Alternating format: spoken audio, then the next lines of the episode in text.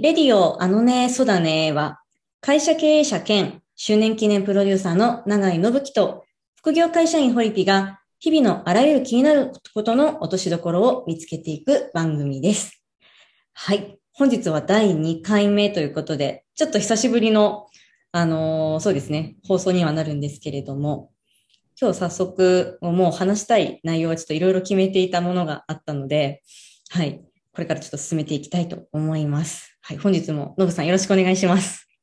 よろしくお願いします。はい。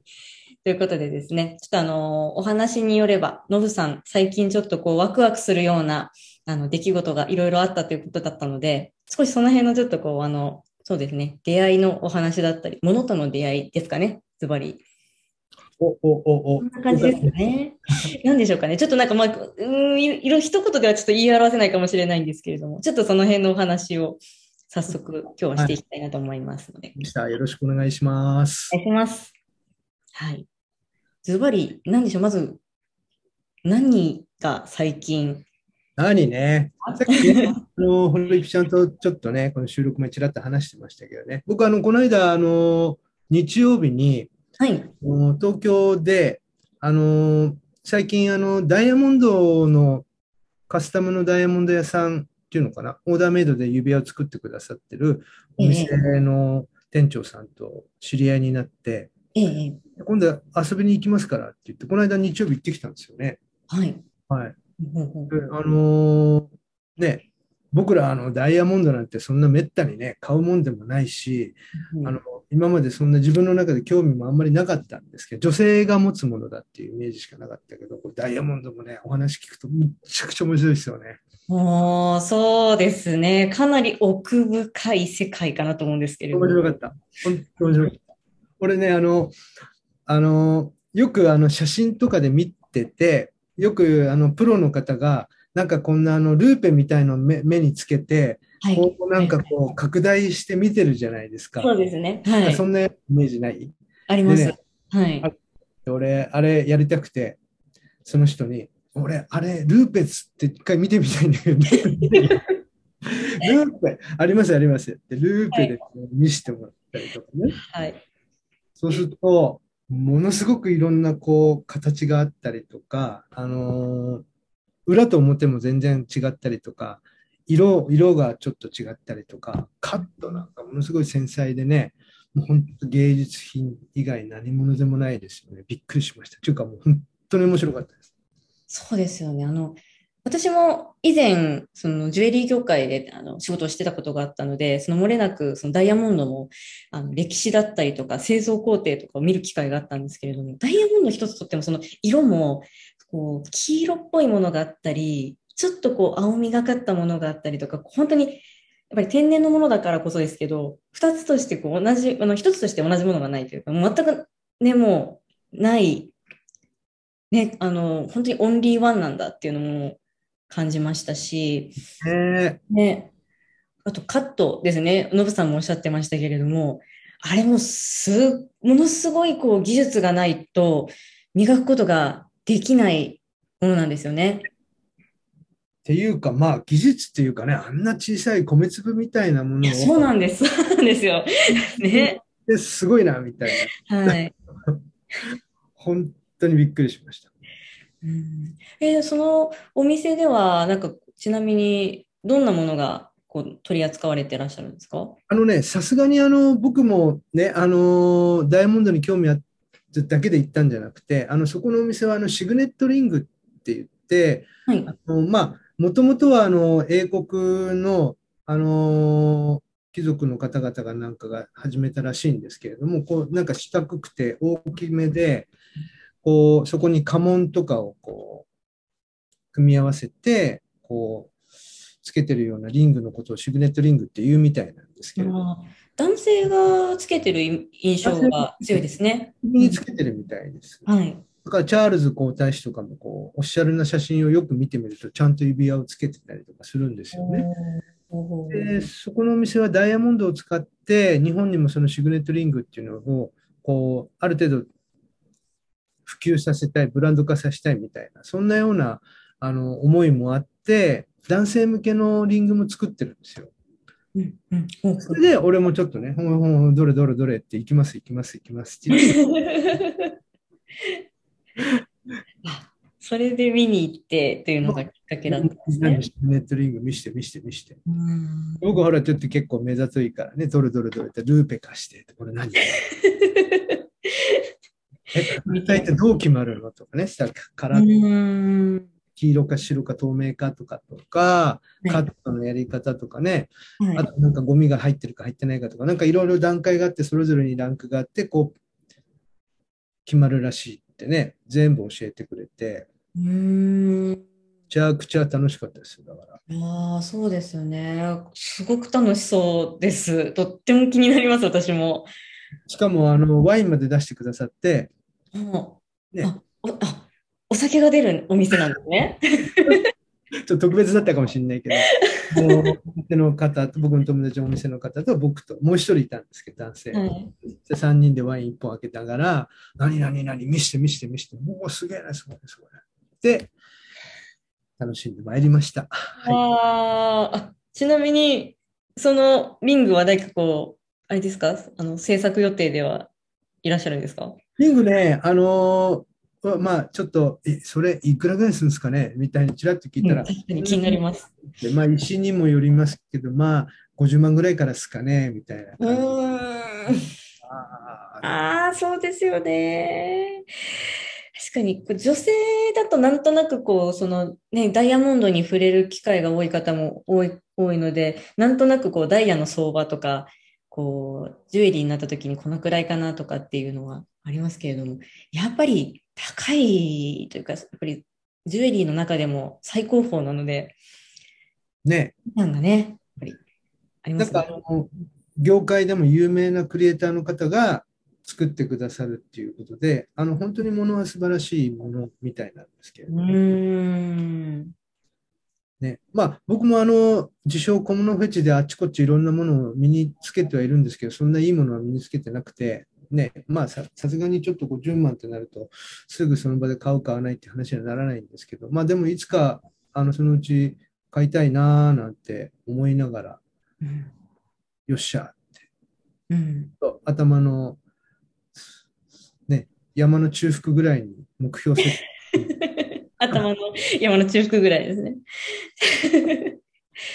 いやー、でもそう、そうですよね。なんかこう気に入ったジュエリーがあって、まあ、そこでこう、今まで自分がこう、あの気にと、まあ、気に留めてなかったというかね、あの、もので、いいものに出会えたりすると、やっぱりワクワクしますよね。そうそう。ね、女性ってどういうふうに考えてるのかよくわかんないですけど、僕ら男性って割とこうストーリーとか背景とか、僕なんか特にストーリーとか背景とかね、あ、こういう背景なんだ、こういうストーリーがあるんだ、こういうふうに値段が決まってるんだ、あ、シグネットリングっていうのはこういう歴史があって、こういうふうに誕生して、こういう人たちがしてるんだとか、こう、もろもろもろといった、そういうのに、こう、ピクンとくると、欲しくなったり、欲しくなったりするですよね、やっぱね。はい。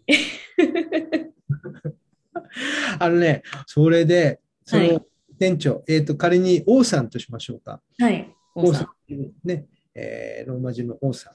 王さん曰くは、あのーダイヤモンド、天然のダイヤモンドの石って、もう向こう20年、30年で枯渇して取れなくなるんですって。知ってました？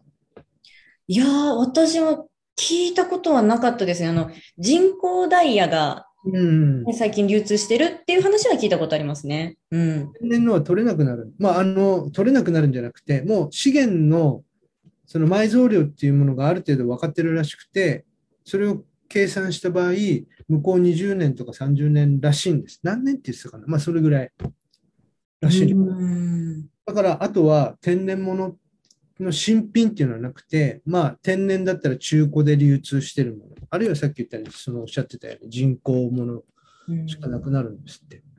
で、なんでなのっていうと、なんか今、ここに、この場所でダイヤモンドが埋蔵されてるぞって地質学調査で仮に分かったとするじゃないですか。はい。で、仮にここにあるぞって分かったとしても、実際にあさ発掘？採掘？うん、採掘だな。採掘されて世に出るまで2、30年かかるらしいんですよ。いやー、えー、2、30年。大変なんですよ、プラント1個作るのに。ああ、だから今すぐ見つかっても、もう、その、今ある鉱山が枯渇するのに追いつかないんですって。うんうんうん。そうそうそああ、じゃあ、もうダイヤのない時代がそう遠くない未来にう。そう。訪れる。新品のね、天然物ね。うん、新品がもう出会えなくなると。買うなら今です。いやー、そうですね。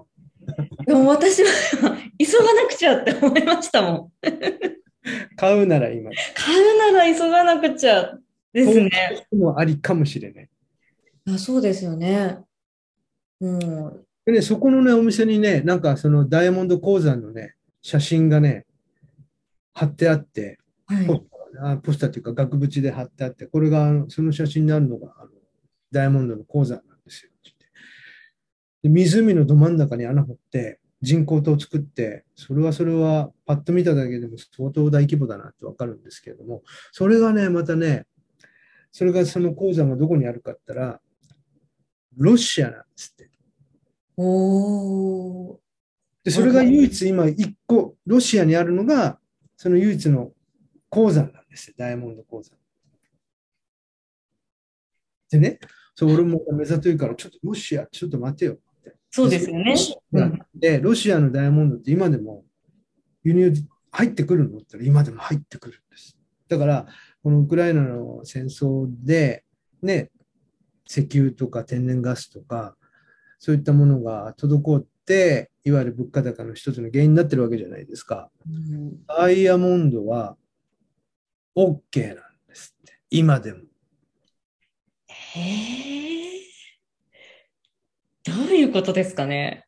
これはですね、闇の力です。いやー いやでも、確かに私も今、なんでガスとかはダメで、ダイヤは OK なんだろうって。おかしいよね。これはでおもかしいですね。闇の力です。うんじゃないかなと。よくわかんないですけど。いや、でも本当にでも希少、まあ、天然のもの、基本的に希少なものであることはそれら全て変わらないですけれど、まあ、ことダイヤに関しては、まあ、やっぱりその金とかと同じように何かこう扱われているからこその、なんかちょっと特別な力が裏で動いてるのかなとか。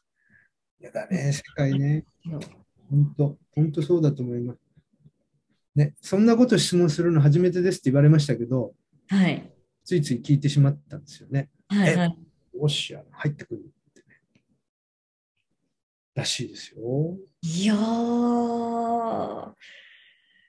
そうですね。あ、でも、ね、こう、なんかこう、何も知らない状態で、ね、え、あの、いる分には、やっぱりなんかこう、ダイヤモンドが欲しいなと思った時に、こう、シンプルな気持ちだとね、やっぱりいろんな種類のものを見比べたいだとかっていうのが、やっぱりこう、率直なところで、うん。ってなると、やっぱりある程度、あの、潤沢にね、こう、うん。ものがこう入ってきて、で、それを見ることができてっていうのが、なんかやっぱり当たり前だと思ってたからこそ、うん、なんかそういうことが今後徐々にできなくなるかもしれない。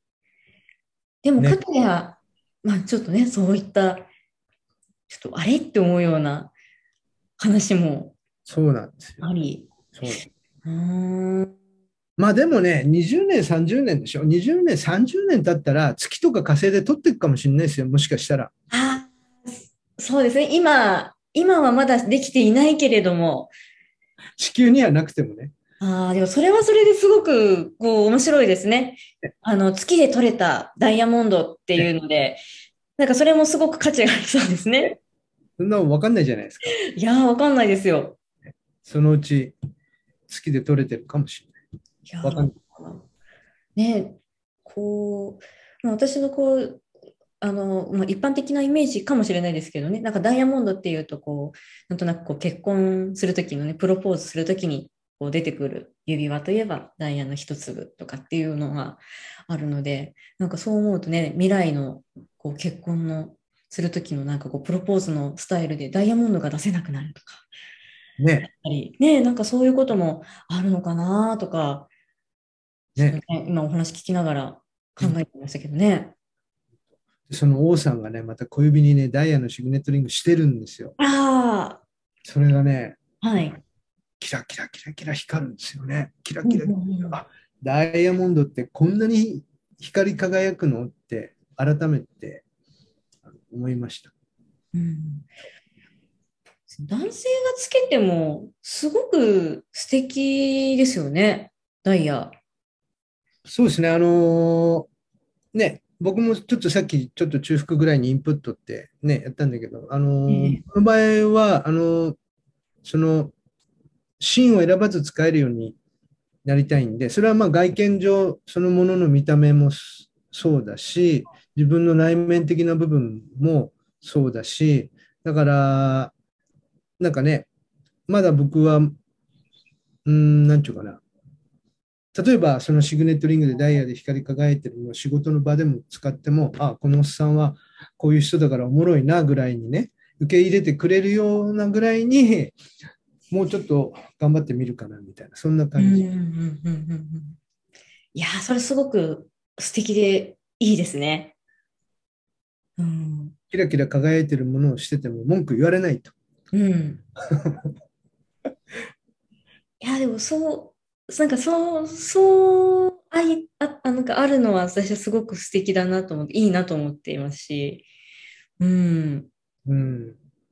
そうですね。なんかどうしてもこうついてしまっているイメージ、こう身に身につけるものとかっていう、そういう特にその装飾品っていうふうに一般的に言われるものとかっていうのは、なんかこうとあの特にこうこういうシーンではこういうふうにとか、なんかこう暗黙の TPO みたいなものがね、あのあったりするのかなと思うんですけれども、うん、なんかその部分も本当はでもそこまでそんな厳格な意味だったり理由だったりとかっていうのは実はなくて、うん、でもなんかこうやっぱりそういうふうに何かこう誰かがあのねやっぱりその身につける素敵に身につけることで。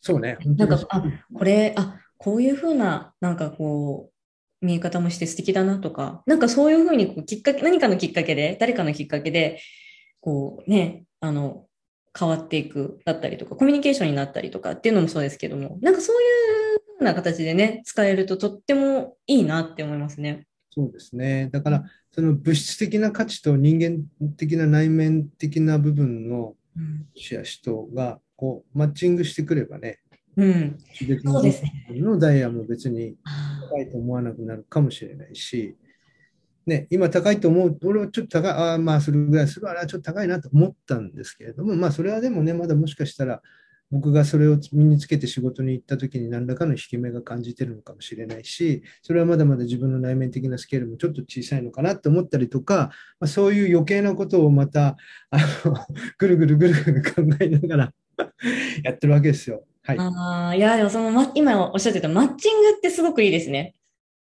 うん。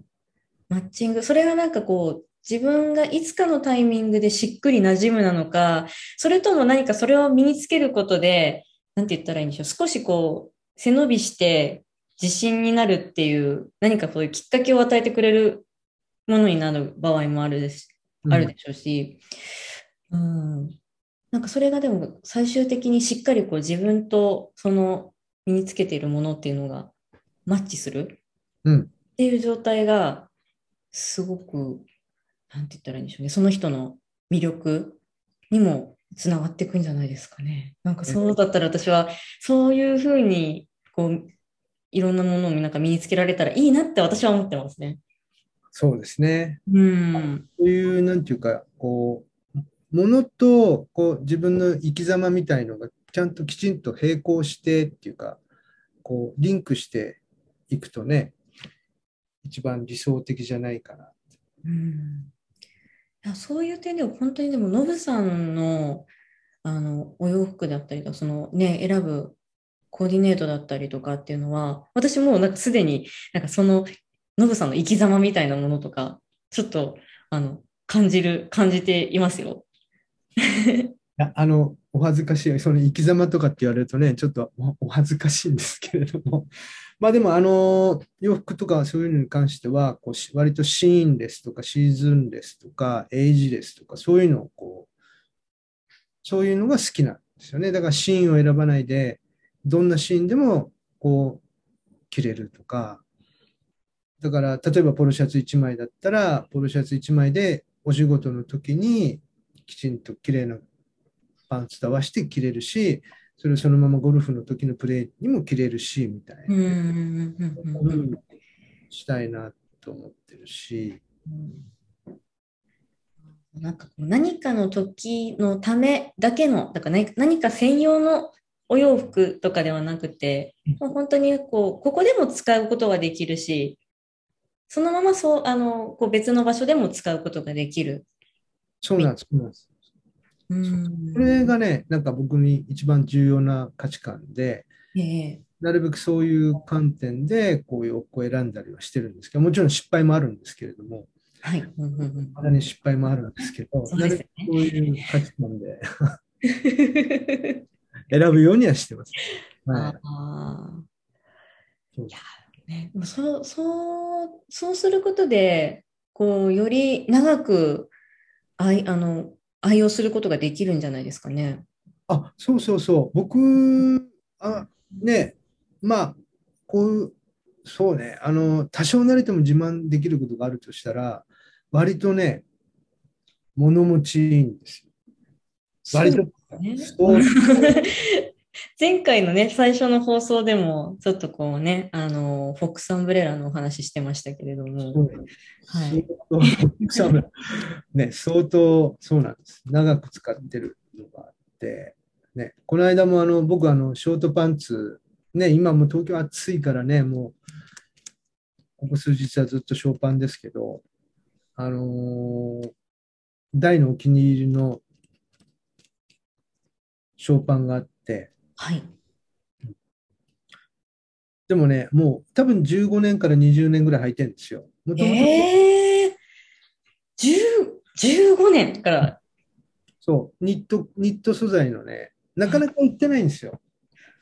ニットですか？え、うん。あ、でもその15年で、かつそれニット素材でっていうのは、なかなかそこまでこうずっと持ち続けるって難しいんじゃないですかね。でも15年って言ったら、中学、あの人間で言ったら中学校3年生とかですよ。そうよ。そうですよね。本当に本当に嘘じゃなくて、最低でも15年、僕ね、こうだから遡ったの、今日この話しようと思ってたから、はい。いつまで遡れるかな。でもあの時には確実に来たから、あの時は多分何年前だろうなって言ったら、もう最15年ぐらいまでのシーンまでは頭に記憶にあるから。ああ、はあ。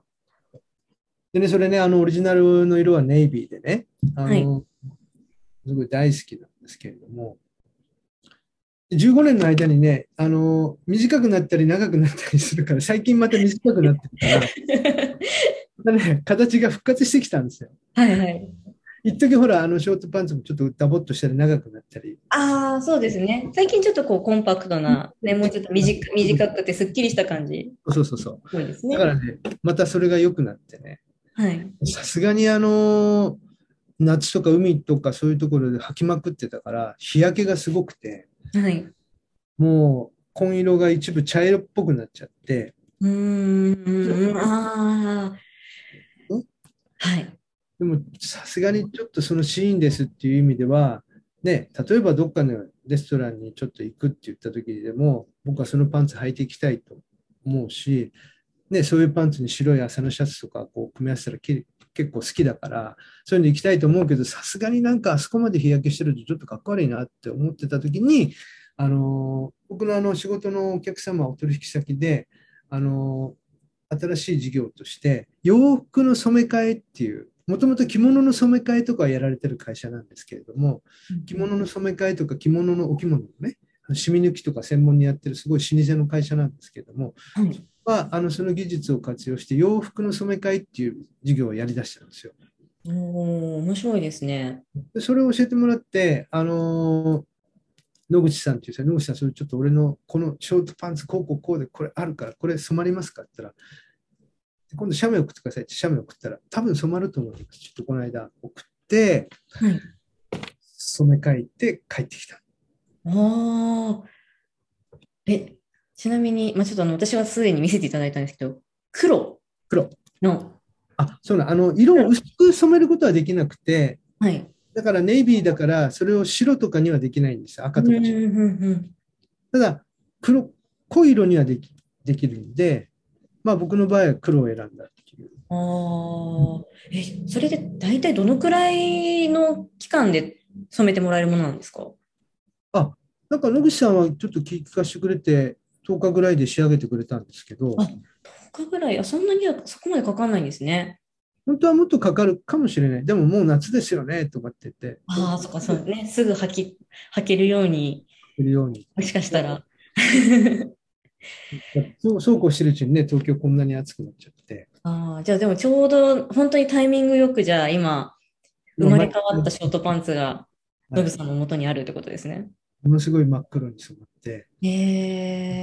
なんかすごいシックになって、いきなりフォーマル感満載みたくなって。うん、そうですよね。私もちょっと実物拝見できてないですけど、お写真見る限り、もう本当になんか全く別のものに生まれ変わってるような感じというか、並べられた時にパッと見では全然気づけなかったですね。いいでしょう。あれ写真ね、ホリピさんに送ったやつはね、あの、ビフォーアフターで野口さんが撮ってくれたやつをうん。転送してるんでね、あれを見るとね、大変身。大変身。うん、5000円ぐらいですよ。あ、それいいですね。そんなになんかおも、あの、お値段もそこまで、うん。わかんないし、そね、優しいお値段ですね、とっても。うなんです、そうなんです。へえ。で、それでちょっと印象もね、その、今の話だとシックな感じで、ちょっとフォーマルっぽい感じにも使える。そうそう。ね、そしたら、ほら、またあの、ちょっとお気に入りのね、朝のシャツとかあるから、はい。ね、ああいうパンツに、それは長袖だからね、ロングだから、そういうのをこう、夏の暑い時にこう、さらっと着て、ね、どっかイタリアンでも行ったらすごいかっこいいじゃないですか。いやー、そうです。素敵ですね。いやー、そう、あー、いえー、ちょっと私も興味が湧いてきました。ね、さすがにでもすすけた日焼けしたパンツじゃ、そ、それはちょっと。いやー、でもそのね、生まれ変わったおかげで、その、今までの色で使えなかったとか、あの、着れなかったコーディネートが、またちょっとま、ね、新たな、何かこう、別の形で、今度はこういうお洋服と合わせられるなとか、今まで着てたものと全然ちょっと違って見えてくるから、これはこれで新鮮だなとか、ね。ねさらにね、5年、10年って、ね、うん、愛用していけますよね。まあ、えー何年ぐらいね、また10年ぐらい履けるんちゃうかな。うん、そうですよね。いやー、なんかこう、私もその話を聞いたら、まずちょっと10年、15年、あの、温めるところから 始めない、始めないとですけど。でもちょっとその染め、特には、そうですね、私、例えばジーンズとかでもいけるんですかね。あ、ジーンズはね、大丈夫。で、化学繊維がダメみたいです。ああ、は染まらないんだけど、その天然の繊維だったら、あの、大体染まる。大体大丈夫。あと、その生地が天然物でも、糸が化学繊維だったりするケースがあるみたいだから、ああ、次は糸が白い化学繊維でやってたら、糸だけは白く残っちゃったりとかするみたいです。あーじゃあちょっとそこも、そうですね、仕上がりに影響がある,、あるから、まあ、ちょっとその辺はしっかりよく確認した上で依頼をするというのが良さそうですね。うん僕の場合はあれ、確か、じゃないかな、紐も白だったから、紐も黒くなりましたね。うーん、あ、そうあの、ちょうどブランドネームのところが、ちょっと白っぽかったのが、その、はいその後はちょっと茶色っぽいカラーに変わって、なんかそれはそれですごく、あの、おしゃれで素敵だったんですけれども、うん、全体的にじゃあ色も、その、染まるので変わってくるとそうなんです。いう感じですね。はい。えー、ちょっとデニム興味ありますね、私は。ブルーのデニムをブラックデニムにあそれは大丈夫糸。糸だけですね。糸が天然の普通の糸だった、綿の糸だったら多分染まると思はあ。あ、それはなんか、うん、う。確かに面白そう。そうですね。えー、ちょっと他のものとかでもなんかまた、ね、私もちょっと興味があるので、ぜひちょっとこの後調べて。ちなみに余談ですけども、あの野口さんね、もともとその着物のお染め会とかやられてて、着物の染め会、僕はあの工場もあの仕事で見に行ってるんですけど、はい本当にあの、あの日本の着物の、例えば赤いやつとかをなんか一回白にして、で、それをまた青とかになんかね、本当に染め直るんですよ。あれうも技。へえ。もうじゃあ本当に、なんて言ったらいいでしょうね。もう本当に新しい、もう本当にお洋服が新しく生まれ変わる。そうそう。で、おばあちゃんのお孫さんのに渡したりとか。ああ、じゃあもう本当にあのね、先祖代々じゃないですけれども、譲り受けることもできますっていうのが。はあそれいいですね。地域ですよ。うん。札幌ですけど。札幌ですね。あ、でもそれ、それだったら、私も、ね、あの、母やそ、あの、祖母が持っている、あの、品々を、ね、あの、ちょっと自分、自分好みに変えたいから、ちょうだいって言えてしまうかも、言える、いいチャンスかもしれないですけれども。うん。なんかね、やっぱりその、せっかくね、タンスに眠ってしまってとか、どうしてもなんかこう、使いにくくなっちゃってとかっていうものの、ね、うん新しい、こう、なんていうかね、あの、使い道というか、新たな、なんかこう、そうですね、用途で、今後も長く使うっていうようなことにもいいと思いますし。いいものはいいからね、やっぱりね。そうですよね。やっぱりそこでなんか手放しちゃうっていうのはやっぱりもったいないし、うん。何か工夫して、ね、このまままたつづあの使い続けられるっていうことだったら、それが、それに越したことはないですね。うん。そうそうそっか。うちなんかね、俺のうん若い時に買った時計とか、娘してますよ、今、喜んで。ああ、そうなんですね。もうじゃあ、もう本当にいわゆるそのビン、もう今で言うとビン、ヴィンテージウォッチみたいな、なんかそんな感じ。もうね、だまあ年代で言うと、もうだから20代の時に買ったやつだから、もうね、30年とか前じゃないですか。おー。でもその時から結構時計好きだったから、で30年前のブライトリングとか、オリストの時計とか、今娘してます？よ。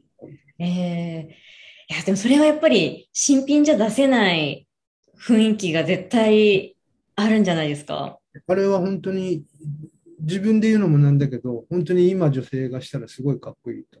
うん。さすがに今ほら、あの時計で言うと40ミリとか45ミリとか、こうどんどん巨大化していっときね、どんどんどんどんそうですね大きな時計の方がまあメジャーになっちゃったんで、あの、あの当時の僕のやつは多分35とか小さい少し小ぶりなんですね。だから、さすがに今するとね、ちょっとやっぱり小さすぎて、だからさすがにもう、あのデザインとか僕は今でも好きで気に入ってるんですけど、さすがにちょっと34、5ミリだったらいくらなんでも小さいよなみたいな。お前使うかったら使うっていうから。で使ってますよまあ、親としてはね、そうやって使ってくれたら、あの逆すごく、ものすごく嬉しいですし、そうですよね。ああ、そうか。あね、新たな、こう、ね、あの、親から、この声、そしてまたっていうふうにつながっていくと、すごくいいですね。ね、だからこれを、こっちの時計はクォーツだからこうこうこうだぞ、こっちの時計は大自動巻きだからこうこうこうだぞ、自動巻きの場合はこういうふうにして、こういうふうにして、こういうふうにする。ああ、メンテナンスの方法だったりとか、自動使い方とか。とかね、そんな、はいはいそんなレベルから、いや、自動巻きのここなんだって。日付合わせときはこうやってやるんだぞって。こはい、はい。うやってやったらダメだよ、壊れるからとかね、うんうんうんうんうんうん。話をしながら。いやーでもそういう工程も含めて全てやっぱりなんかこう愛着ですね。愛着、ええうん、そうですよね。そうなんですよ。うん。まあ、本人も喜んでくれてるし、僕自身もそうやって使ってくれたらね、たまにしてるの見るとすごく嬉しいし、うん、はい。いやーそうでしたか。いや、ぜひ、なんかその、なんかそういった、なちょっとノブさんまだいろいろそういうこうエピソードがたくさんありそうな気がするので、今後も定期的にこちらのこの番組でちょっとこう紹介してもらいたいなって思いました。で、あの、探しておきます。探しておくっていうかど、どっかあるかもしれない。思い出して。そうですよね。ぜひよろしくお願いします。ありがとうございます。ありがとうございます。そうですね。それはちょっとお時間もそろそろ、はい、ちょうど良さそうなので、本日はこの辺にいたしますね。はい。はい、では、えー、この放送ではですね、皆さんからのご質問や感想も募集しています。お気軽にコメントをお寄せください。ではまた次回お会いしましょう。ありがとうございました。ありがとうございました。